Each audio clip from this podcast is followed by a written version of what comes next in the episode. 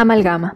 Un espacio en donde seis amigas se conectan a través de experiencias e ideas, construyéndose unas a otras y a las que pueden escuchar mientras evolucionamos con el mundo.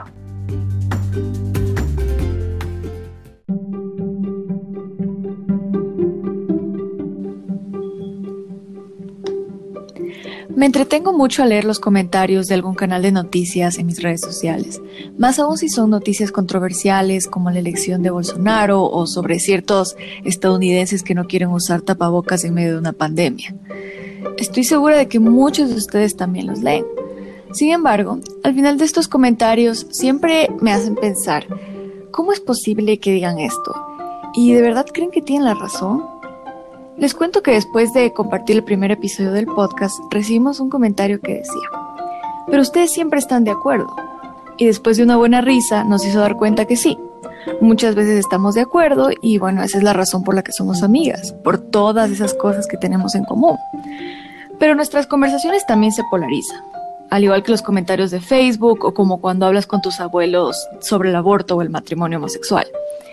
En el capítulo de hoy queremos hablar justamente de eso de la polarización, de ese fenómeno que parece estar ganando terreno cada día más, en especial cuando se trata de temas morales y de gran impacto social.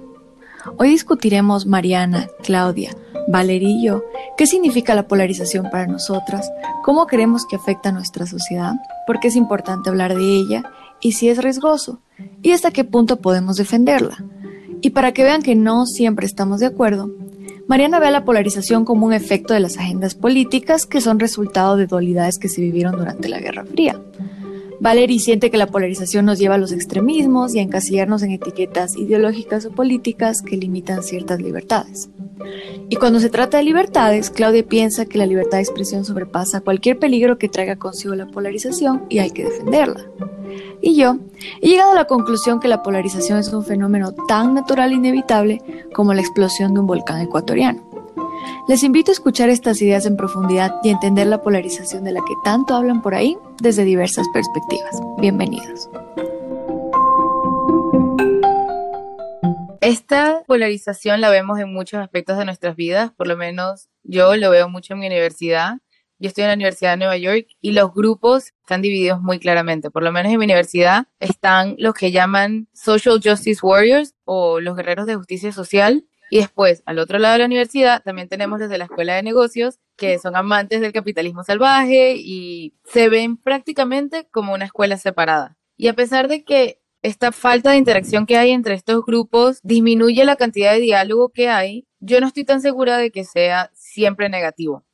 Por ejemplo, pienso que es necesario que hayan estas divisiones para que se pueda explorar a profundidad las teorías y las ideas que cada uno de estos grupos tienen. Por ejemplo, sería muy difícil tener una discusión sobre las medidas que se van a tomar para cortar taxes o cortar costos en una empresa si hay alguien en el cuarto que cada vez que se discute cómo cortar taxes quiere argumentar que estas medidas solo llevarán, por ejemplo, a la explotación de la clase trabajadora y entonces el sistema capitalista no debería estar incentivando todas estas medidas. O, por ejemplo, sería muy difícil tratar de discutir cómo se va a implementar un sistema de salud totalmente público si alguien en la sala continúa argumentando que los sistemas de salud deberían ser privados para que sean más efectivos y no debería haber salud pública. De igual manera, siento que pasa en la sociedad, siento que es necesario que hayan estos grupos polarizados para que se puedan explorar las ideas y se puedan realmente explorar a profundidad y avanzar estas ideas y llegar a puntos más allá de, de los puntos en los que estamos. Sí, bueno, la polarización es un fenómeno que vemos alrededor de temas que nos convocan y atraviesan como ciudadanos, como por ejemplo el aborto, los derechos LGBTI, cambio climático. Están quienes están a favor y quienes están en contra. Y los argumentos frente a ellos se pueden volver muy repetitivos. Lo que está en el medio no pareciera calar dentro de la opinión pública. Así como también, si nos vamos a la situación geopolítica global, tenemos a China y a Estados Unidos, dos formas de entender el mundo y sistemas ideológicos en pugna por el control de la hegemonía global. En mi caso, yo soy venezolana y he crecido en un país plagado de polarización, signado por el chavismo versus la oposición.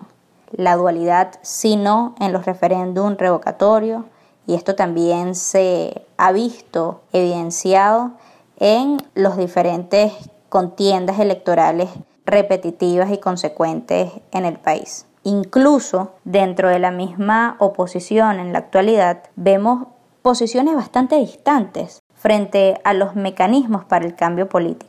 Yo soy amiga de las negociaciones y de los acuerdos políticos sostenibles, sin embargo, alguien que se acerque a cualquiera de los dos extremos en el que implica la eliminación del enemigo, verá mi postura como una utopía o un imposible. Como sociedad internacional, somos herederos de un mundo bipolar de poder en el que dos grandes fuerzas o potencias se enfrentaban por el control de la hegemonía global la Unión Soviética y Estados Unidos, a través de políticas expansivas sociales, culturales y económicas. Así como también en el pasado en Venezuela vivíamos un bipartidismo protagonizado por Acción Democrática y COPEI, la socialdemocracia y la democracia cristiana. Y aunque sí han existido matices o puntos de conciliación, puntos medios, encuentros y acuerdos que han permitido la creación de instituciones, en el caso de Venezuela el punto fijismo, o en el caso de, de, la sociedad internacional con la creación de los sistemas internacionales y sistemas interamericanos. Aunque sí han existido esos puntos de encuentro para la creación de instituciones, vemos también posturas muy distantes en el que los puntos de conciliación, aunque han existido, no han sido la regla. María, ahora que hablas de ese tema, sobre todo de las agendas políticas, quiero contarle a nuestra audiencia cómo es el caso colombiano. Ayer que grabábamos y hacíamos todo el plan de nuestros podcasts, el 20 de julio se cumplieron 210 años de independencia, pero en estos 210 años también hemos tenido una cantidad de guerras bipartidistas y demás. Hace 65 años aproximadamente se fundaron las FARC y el ELN, que son dos guerrillas las cuales han impactado el desarrollo social o tal vez el retraso económico en nuestro país. ¿Por qué ocurre esto o por qué ocurrió en ese momento? Por la falta de consenso, por identificarse tanto con un área política que las personas tienden a pensar que el que piensa de manera opuesta es absolutamente distinto. Y esto de hecho salía en un estudio de Pew Research Center sobre el partidismo y la animosidad política en 2016, donde se encontró que la mayoría de los demócratas y republicanos pensaban que las personas de los partidos opuestos eran más cerrados de mente que el resto de americanos y que en su gran pluralidad pensaban que eran más deshonestos, inmorales y poco inteligentes. Entonces esto nos lleva a tener una reflexión sobre cómo siempre las personas entre más polarizadas estén, más tienden a pensar que el que piensa de manera opuesta es una persona calificada con todos los adjetivos que pueden estar más en detrimento de su propia humanidad. Como esto, a su vez, lo planteaba el BIT hace poco, la polarización puede frenar América Latina en una agenda también de herencias, eh, de dictaduras y de violencias y de guerrillas y demás. ¿Cómo se han fijado tan fuerte estas posturas entre extrema derecha y extrema izquierda? En mi caso personal como defensora de derechos humanos, uno de mis propósitos ha sido desligar la idea de que el defender el derecho esencial a la vida como presupuesto esencial para el ejercicio de los demás derechos no está ligado con ningún partido político, sino con el mismo origen del concepto de Estado que proponía Locke y Hobbes. Cómo el Estado nace a partir de la anarquía y del desorden, donde entonces quien tenía el control y el poder era el más fuerte, y luego estas personas se unen y dicen, no, resulta que ahora tenemos que crear una figura a quien podamos cederle nuestros derechos, pero que a su vez nos garantice el libre ejercicio de los nuestros propios sin la intervención del otro. Y de hecho de ahí también se desprende el derecho internacional y el orden internacional supremo, justamente de la necesidad de encontrar un consenso y una regulación donde el más fuerte no sea el que tenga la capacidad de determinar a pesar de lo que yo dije, que para mí la polarización es tan natural e inevitable, yo nunca pudiera estar de acuerdo con distorsiones de la polarización que pueden llevar a las guerrillas, como tú dices, y que sí pueden presentar un problema. Y cuando tú hablas de cómo nuestra región puede estar siendo afectada o de qué significa estar polarizados, el Banco Interamericano de Desarrollo no solamente dijo que era una consecuencia de esos traumas que tenemos de las de las dictaduras militares y de esa falta de capacidad de poder llegar a una a un compromiso o a una conciliación, sino que también hicieron un estudio en el que hablaban de cuál sería la diferencia entre nuestra región, entre América Latina y el Caribe, y países más avanzados. Y al hacer este estudio se dieron cuenta que nosotros estamos hasta 10% más polarizados que ellos. Gracias a mi experiencia viviendo, por ejemplo, en Europa y viviendo acá, yo no me atrevería a decir que un lugar está más polarizado que el otro, porque si yo te digo, no, aquí en América Latina estamos súper polarizados, voy a escuchar el argumento de que mira lo que sucede en Alemania, donde todavía hay grupos neonazis o donde tienes estos grupos radicales que van en contra de, los refugiados y al mismo, al mismo tiempo tienes izquierdistas que, que defienden el anarquismo y el marxismo. Entonces, así por simple experiencia, yo no creo que es tan sencillo decir si estamos más o no polarizados. Yo creo que hay un trasfondo mucho más complicado y sí tiene que ver mucho con este trauma que tenemos y también de nuestra cultura. O sea, ¿qué tan lejos estamos nosotros de tener esta, esta cultura del compromiso, de, de la moderación, de la conversación. Y yo creo que es muy importante también ponerse eso en cuestión. Aunque tiene muchas dificultades, o sea, es peligrosa esta polarización por lo que estamos hablando de que puede detener el desarrollo, puede hacer que no tengamos discusiones importantes, puede ser que no lleguemos al consenso sobre cómo van a ser nuestras sociedades. Yo pienso nuevamente que sí es importante tener estas opiniones separadas, polarizadas, que nos ayuden a conseguir ideas nuevas, porque por lo menos, poniendo de ejemplo el movimiento de Black Lives Matter de Estados Unidos ahorita, la gente dice que está muy polarizado porque los organizadores del movimiento no quieren conseguir un consenso con el otro lado, que es el que dice que este movimiento realmente no hace falta, que esto no es un problema, que se están victimizando y se dice que hoy las posiciones moderadas están siendo desechadas casi con la misma fuerza que las opiniones opuestas y presentan esto como un problema porque no se están tomando en cuenta las posiciones moderadas. Sin embargo, volviendo al movimiento de Black Lives Matter, la posición moderada sería, por ejemplo, decir, bueno, démosle más formación a los policías. Sin embargo, dado que los organizadores de Black Lives Matter ven a la policía como un problema fundamental porque está tan metido el problema de, de la brutalidad policial en el sistema, simplemente darles más formación no va a resolver el problema.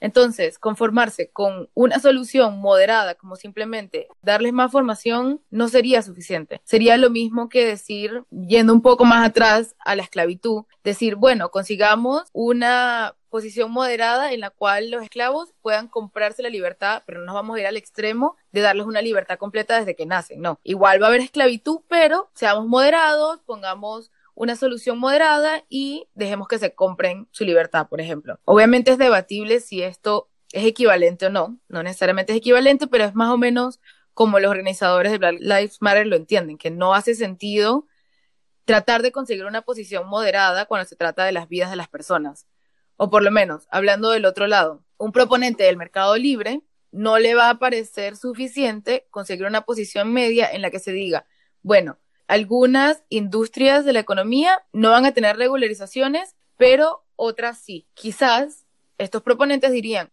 eso no es suficiente porque al regularizar algunas industrias estás influyendo en toda la economía. Entonces no vas a poder tener un mercado libre hasta que todas las industrias no estén regularizadas. Entonces quizás estos puntos medios que le hacemos tanto énfasis hoy en día no son suficientes para llegar a las soluciones que necesitamos en nuestras sociedades.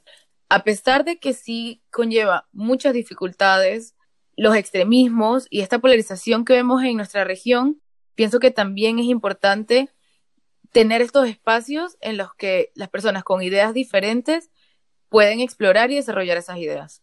Sí, bueno, en particular yo no creo que se trata tanto de puntos medios, sino de mecanismos de negociación óptimos que verdaderamente generen incentivos para que las contrapartes puedan llegar a acuerdos y que estos sean sostenibles en el tiempo. Preguntándome un poco acerca de, de bueno, cuál es el origen de, de la polarización, cuál es la causa de este fenómeno, nos podemos remontar a, intelectuales de la Realpolitik que hablaron de este tema hace algún tiempo. Tenemos a Carl Schmitt, por ejemplo, de la teoría del amigo versus enemigo, en el que él propone que eh, una forma de hacer política o, la mejor forma de hacer política es en la que un líder en el terreno político sitúa a su adversario como enemigo. Entonces, todo el discurso se orienta hacia el desprecio y el antagonismo en contra del adversario, así como también encontramos a Maquiavelo, en el que en las recomendaciones a esta figura de autoridad le da como una serie de consejos, ¿no? Y entre estos consejos hablaba del divide y vencerás como una propuesta en la que permitiría a esta autoridad permanecer en el poder. De manera que entonces podemos ver a la polarización como una herramienta política de las agendas en la que su principal objetivo es el acceso o el mantenimiento en el poder. En este sentido, se empieza a dividir el mundo entre buenos y malos y se traza una frontera entre el cielo y el infierno. Se construye la hegemonía comunicacional y luego se escenifica la humillación de los opositores. De manera que, desde mi postura, yo veo a la polarización como un peligro o una amenaza bastante palpable, más aún cuando ésta se institucionaliza y empieza a ser una forma de hacer política. Cuando ésta empieza a ser una forma de, del quehacer público, del quehacer político, se convierte en política de exclusión. Aparece esto que se puede llamar como la inmunización ideológica. Todo lo que está del otro lado no me toca. La estigmatización. Pienso que el otro porque piensa distinto, pues no está en mi categoría de debate. Se empieza a partir el sistema de la sociedad en dos y pues no es únicamente este tema no, no está solamente incorporado al discurso político, sino a las leyes y a las formas de reproducción del sistema político, lo cual incluye, por ejemplo, políticas económicas, políticas sociales. Las políticas de exclusión en un país polarizado como Venezuela han sido la regla durante los últimos 20 años. Lo podemos ver, por ejemplo, con políticas económicas como la confiscación o la expropiación de tierras o, por ejemplo, el tema de el despido de miles de trabajadores de petróleo de Venezuela hace algunos años por pensar distinto. Entonces, hay un problema cuando la polarización se convierte en política de Estado, que si bien puede ser un factor para los líderes políticos que pueden tomar a favor durante las elecciones, se convierte muy peligroso haciendo política como tal en su gestión. Y esto no solamente lo vemos en Venezuela, sino que es un virus que se ha propagado por diferentes partes. En la región tenemos casos como Bolsonaro y Trump, por lo menos a nivel discursivo, y también otros casos, por ejemplo, Hungría. En Europa. Entonces,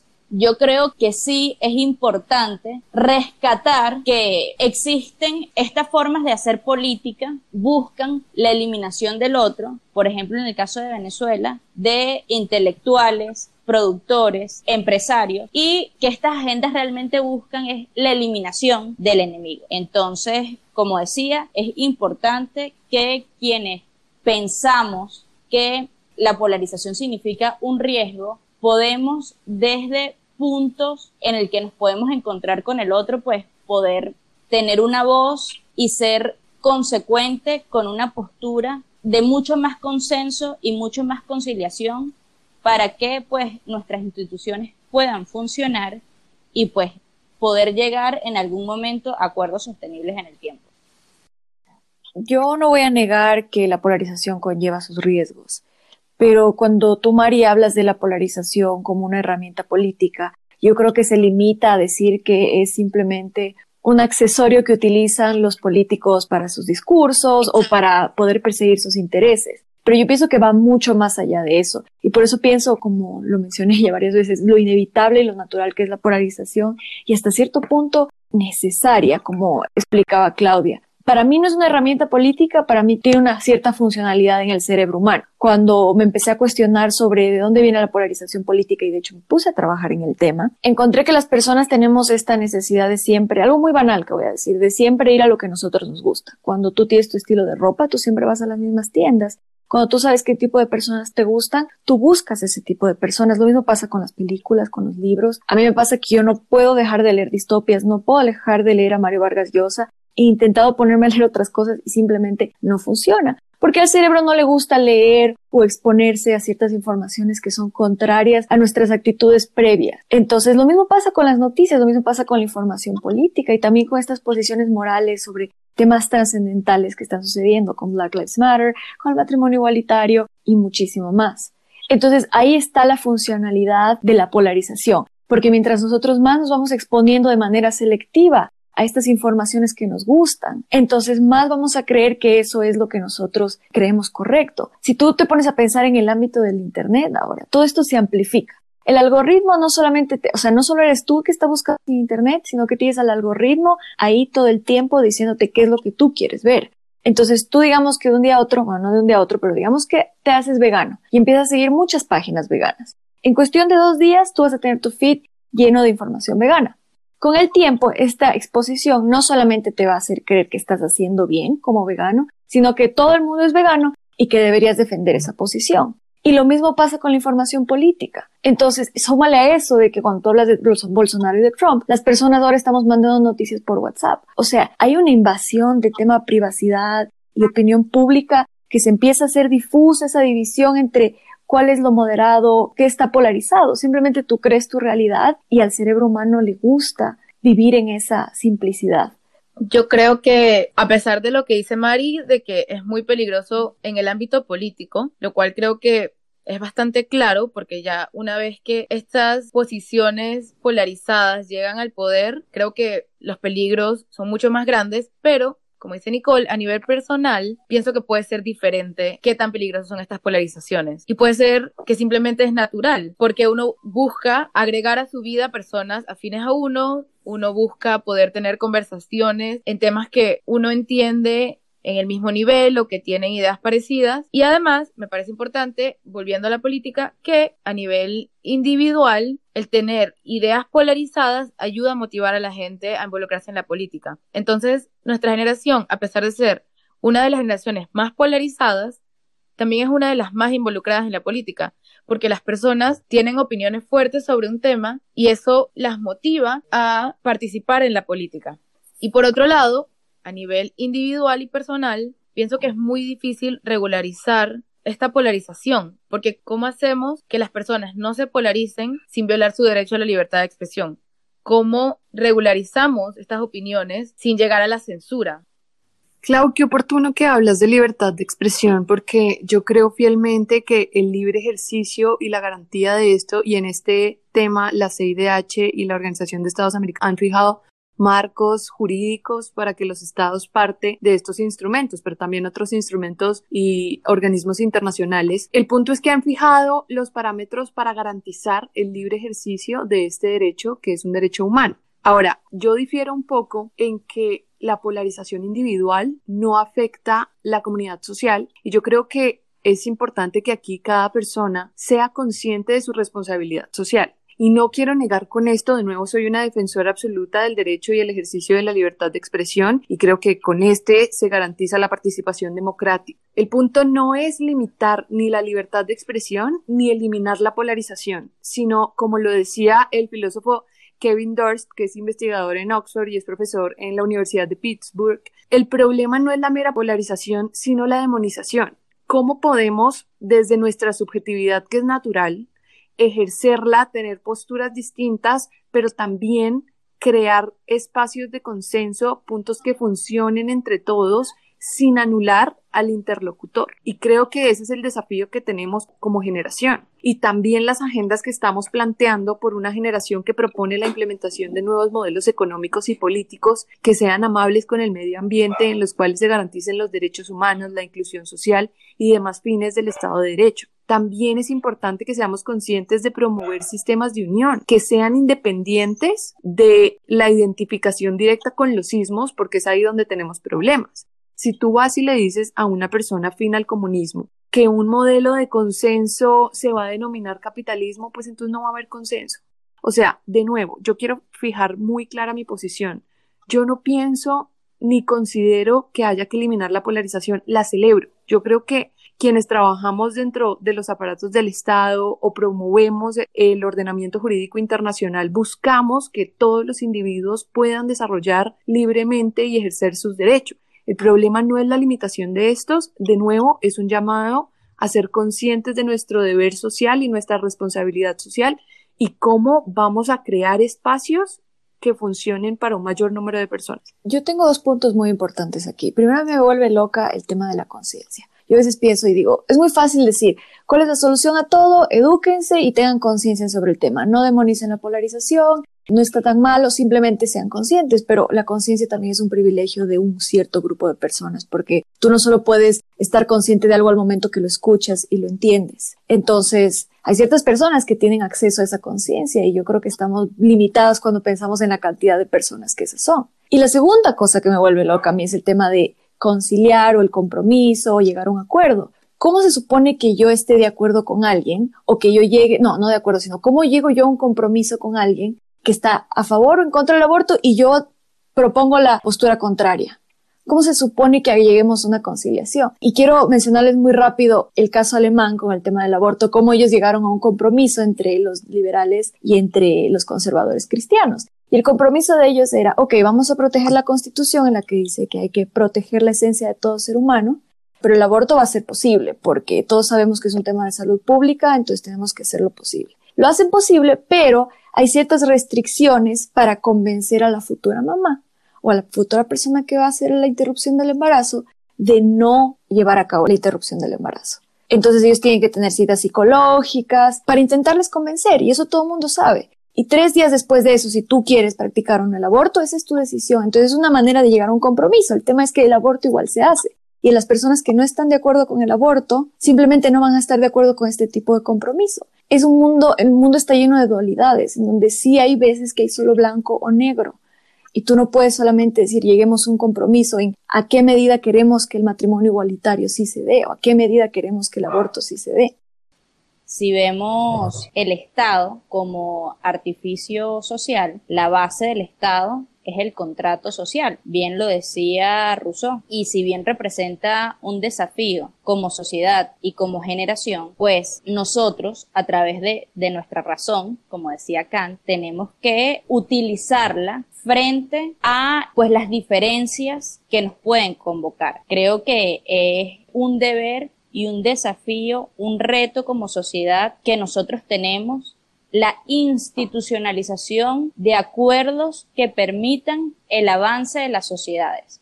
Si nosotros somos creyentes en los organismos internacionales, si nosotros somos creyentes en las mesas de diálogo, pues nosotros tenemos la responsabilidad de mejorar los mecanismos de negociación. No se trata de que vamos a llegar y que todos vamos a llegar a la mesa felices y decir, mira, sí, estamos de acuerdo, buenísimo, todos quedamos felices. No se trata de eso, se trata de ver qué puedo sacrificar yo que esto no implique la eliminación de mi adversario, porque al final tenemos que entender que debemos vivir en convivencia y esta convivencia implica cierto sacrificio. Cuando nosotros decidimos vivir en un condominio, en un edificio, pues tú sabes que tienes unas reglas que cumplir y que tienes que respetar la convivencia con el otro. Entonces se trata de respetar opiniones. Si bien yo creo que la polarización es un fenómeno que se da mucho más de arriba hacia abajo que de abajo hacia arriba, que más bien lo, lo de abajo se ve un poco manipulado o sí, puede ser un poco manipulado por ciertas agendas políticas. Yo también creo en la libertad de expresión, yo creo en el periodismo libre y que, bueno, sí existen discusiones que escapan de la, de la esfera política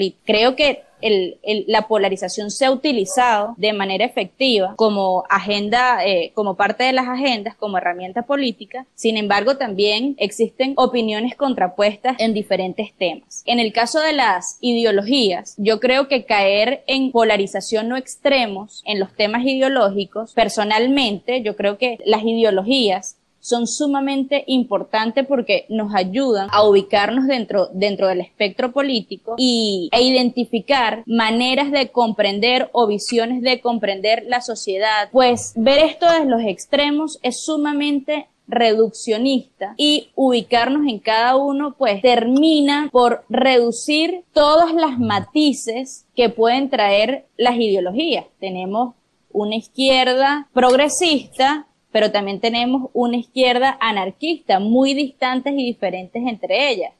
tenemos una derecha conservadora y tenemos una derecha liberal.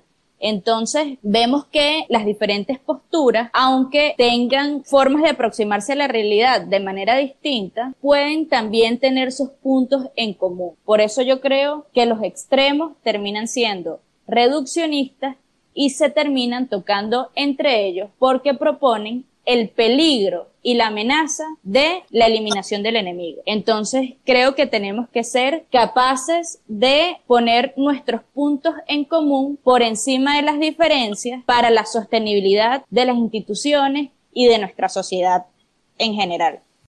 Adhiero, Mari, a tu última parte, justamente porque Hemos también dejado de lado la premisa de que la desigualdad contribuye a la corrupción y a su vez está la polarización, como lo proponía Michael Sanden en, Harvard. Y es justamente en el caso latinoamericano, vemos cómo la polarización y los extremos pues nos han llevado históricamente a dictaduras y seguimos porque Venezuela sigue en una dictadura. Entonces, ignorar el proceso de concientización global o no querer participar de él, ignorar que cada individuo tiene una responsabilidad social, para mí es un concepto simplista que no contribuye a el orden jurídico en el que vivimos, porque queramos o no, existe un establecimiento tanto nacional como internacional, estés en el estado en el que estés. Entonces, claro, es una postura válida, pero para mí absolutamente inexistente y no solo para mí, es que basta con que tú salgas y digas, yo voy a hacer lo que se me da la gana y voy a desconocer el aparato jurídico, pues igual vas a ir a la cárcel si vas y, y, realizas la comisión de un delito. Entonces, mi llamado es más bien a ser conscientes de esto y poder crear estos diálogos o estas mesas de consenso. Ahora, también tengo la teoría de que estamos redefiniendo toda esta conceptualización y no se trata tampoco de la eliminación de ideologías, porque de todas maneras todos estos conceptos que hoy en esta mesa llamamos polarización, pero finalmente pertenecen al fuero interno de cada individuo. Entonces, yo creo que lo que buscamos es generar ya nuevas políticas o nuevos modelos donde se permita la inclusión social, donde se elimine la desigualdad, donde ya las políticas de educación no estén enfocadas solamente hacia la rentabilidad, como lo decía también Marta Nussbaum hace tiempo criticando a los gobiernos, sino que las agendas políticas tengan un enfoque hacia potencializar este desarrollo universal que justamente garantiza que cada persona tenga el ejercicio a su libertad de expresión y que pueda en su foro interno polarizarse sin necesidad de eliminar al interlocutor de entrada porque entonces nunca va a haber discusión. Te agradezco, Valerie, traer el tema de, de, Venezuela a colación. Como bien lo mencionaba al principio, nosotros en el país somos un reflejo de cómo la polarización termina por socavar la institucionalidad completa del Estado tenemos persecución política como política de Estado. Entonces, realmente la polarización termina siendo una amenaza a todos los derechos fundamentales del individuo cuando ésta se hace política de Estado. La política de exclusión como resultado de la polarización y como una forma de hacer política que la vemos en diferentes dictaduras pone en riesgo el avance de las sociedades. Con esto quisiera resaltar que, por ende, los países deberían tomar como, o los ciudadanos a nivel global, deberíamos poder identificar estas prácticas, incluso en nuestros diálogos con nuestros familiares para crear una cultura mucho más conciliadora antes de llegar a un punto en el que esto permee las grandes esferas y se puedan reducir los riesgos a caer en un punto en el que, por ejemplo, nosotros atravesamos como venezolanos, en el que es muy difícil que los acuerdos se pongan por delante de las diferencias. Yo creo que Venezuela es un caso aparte, que es muy extremo lo que sucedió, pero yo creo que en general los extremos no siempre son malos, porque por lo menos las sufragistas que peleaban por el derecho al voto de la mujer eran vistas como radicales. Al principio de los movimientos del movimiento de los derechos LGTBI eran vistos como radicales el matrimonio homosexual Y es por estos extremistas que se lograron todos estos avances. Entonces, a pesar de que sí presentan peligros y vemos muy claramente en Venezuela cómo los extremistas causaron mucho daño, yo creo que no siempre estos extremos hacen daño. Y creo que la dificultad y el reto que tenemos es cómo definimos cuáles extremos son dañinos y cuáles no. Y creo que eso va a ir muy con la opinión personal de cada quien, pero creo que tampoco es correcto decir que todos los extremos son malos y que todos los extremos son dañinos, porque siento que a veces son necesarios. Sabes que esto que me cuentas de los radicalismos me recuerda que hace unos pocos días vi la película sobre la historia de Ruth Bader Ginsburg y cómo ella defendía que la Corte Suprema declarara inconstitucional muchas leyes en Estados Unidos que discriminaban por género. Y a ella, en su primer juicio, le dijeron que ella estaba intentando hacer un cambio radical social. Y eso fue lo que ella la motivó para levantarse y decir, ¿sabes qué? A esto tú le llamas un cambio radical social que simplemente se declare simplemente, bueno, entre comillas, se declara inconstitucional la discriminación de género. Entonces, para ese entonces, estaba claro, los años 70, estaba claro que eso era un cambio radical y se necesitaba eso de ahí. Entonces, solo era una etiqueta ponerlo radical, pero era un cambio necesario. Entonces, desde esa manera tú puedes ver, como habla Valerie también, y en eso sí estoy de acuerdo, en el tema de demonizarlo, porque podemos muy bien estar polarizados sin que eso signifique en realidad un problema, y que el problema es, somos nosotros al etiquetarlo, al demonizarlo, al hacerlo extremo, al convertirlo en una herramienta política para manipular a otras personas, ¿no? Como para decir, miren, yo estoy de este lado y los otros son los que están afuera, y eso es lo que hace el populismo de la mejor manera. Entonces, yo creo que es un buen, un buen tema que podemos hablarlo en un próximo episodio de un podcast. Con la polarización, creo que lo que podemos estar todos de acuerdo es que, bueno, no estamos de acuerdo en que la polarización no sea un problema, pero creo que lo que hemos hablado es que el principal problema es la inhabilidad de conversar y discutir estas ideas que son polarizadas. Creo que aunque las personas o los ciudadanos estén polarizados, lo importante y el enfoque que tenemos que tener es cómo logramos tener estas conversaciones, tener estas discusiones que son tan importantes para que la democracia pueda continuar funcionando. De acuerdo, Clau. Y finalmente, yo creo que podemos llegar a la conclusión de que es un reto generacional y por generación no me refiero solamente a los millennials, sino me refiero a todos los que estamos vivos habitando este planeta, redefinir nuestras relaciones sociales que finalmente se traducen en el ejercicio de nuestras relaciones económicas, políticas, que afectan las esferas y el ejercicio humano e internacional entre estados y en general. Entonces, es importante buscar consensos, la subjetividad, el fuero interno, la polarización, el problema no ha sido la polarización per se, sino el no saber manejarla y el no saber interpretarnos como seres humanos en igualdad de pensamiento para un mayor número de personas. A toda nuestra audiencia agradecemos que nos hayan escuchado y los invitamos a que continúen en un próximo episodio. Muchas gracias y hasta luego. Chao. Chao.